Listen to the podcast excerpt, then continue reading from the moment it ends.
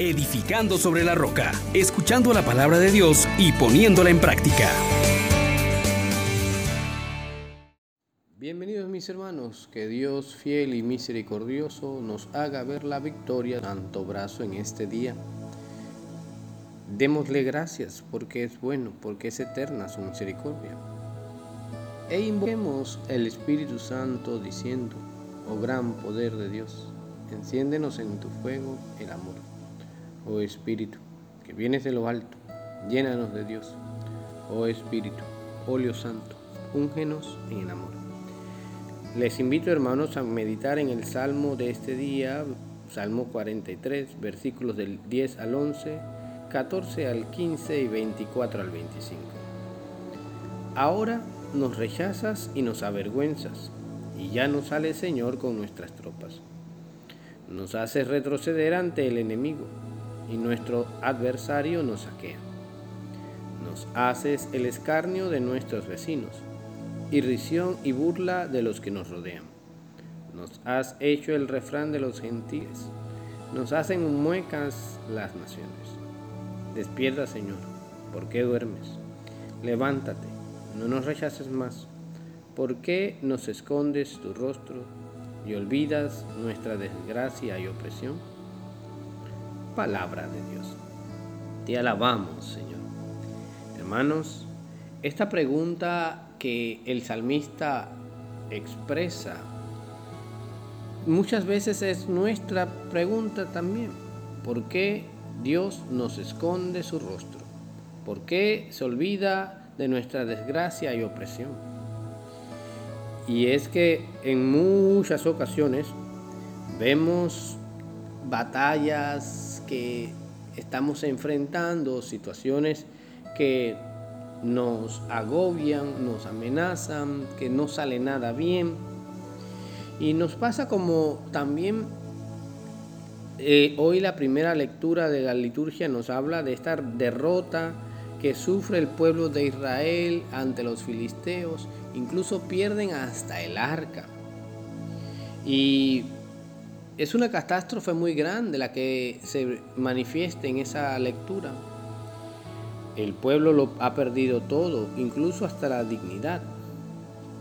Pero preguntémonos qué fue lo que llevó al pueblo a la derrota y también a nosotros cuando entramos en combates espirituales, en situaciones diarias, ¿qué es lo que nos hace caer derrotados? Pues es que muchas veces le echamos la culpa a Dios. Sin embargo, cuando revisamos, pues encontramos en que nosotros lentamente nos hemos ido alejando del Señor, que vivimos mundanamente Incluso con los ídolos convivimos. Muchos van al santuario, pero como si fuera una costumbre cultural y se ha perdido el trato filial con Dios. No adoramos a Dios, adoramos al dinero, a la salud, a tantas cosas, pero no a Dios. Y cuando esto ocurre, pues Dios se retira, nos deja solos porque nosotros hemos tomado esta decisión. Incluso queremos muchas veces usar a Dios como un talismán. Eh, así lo quiso hacer el pueblo de Israel con el arca, pero como algo mágico. En ese arca estaba la ley, esa misma ley que el pueblo ya no observa, de la que se ha alejado. ya no tenemos este trato personal con el Señor.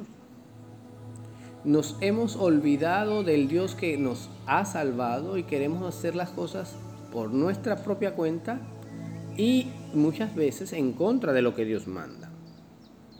Así no hay manera de vencer. Definitivamente caemos derrotados.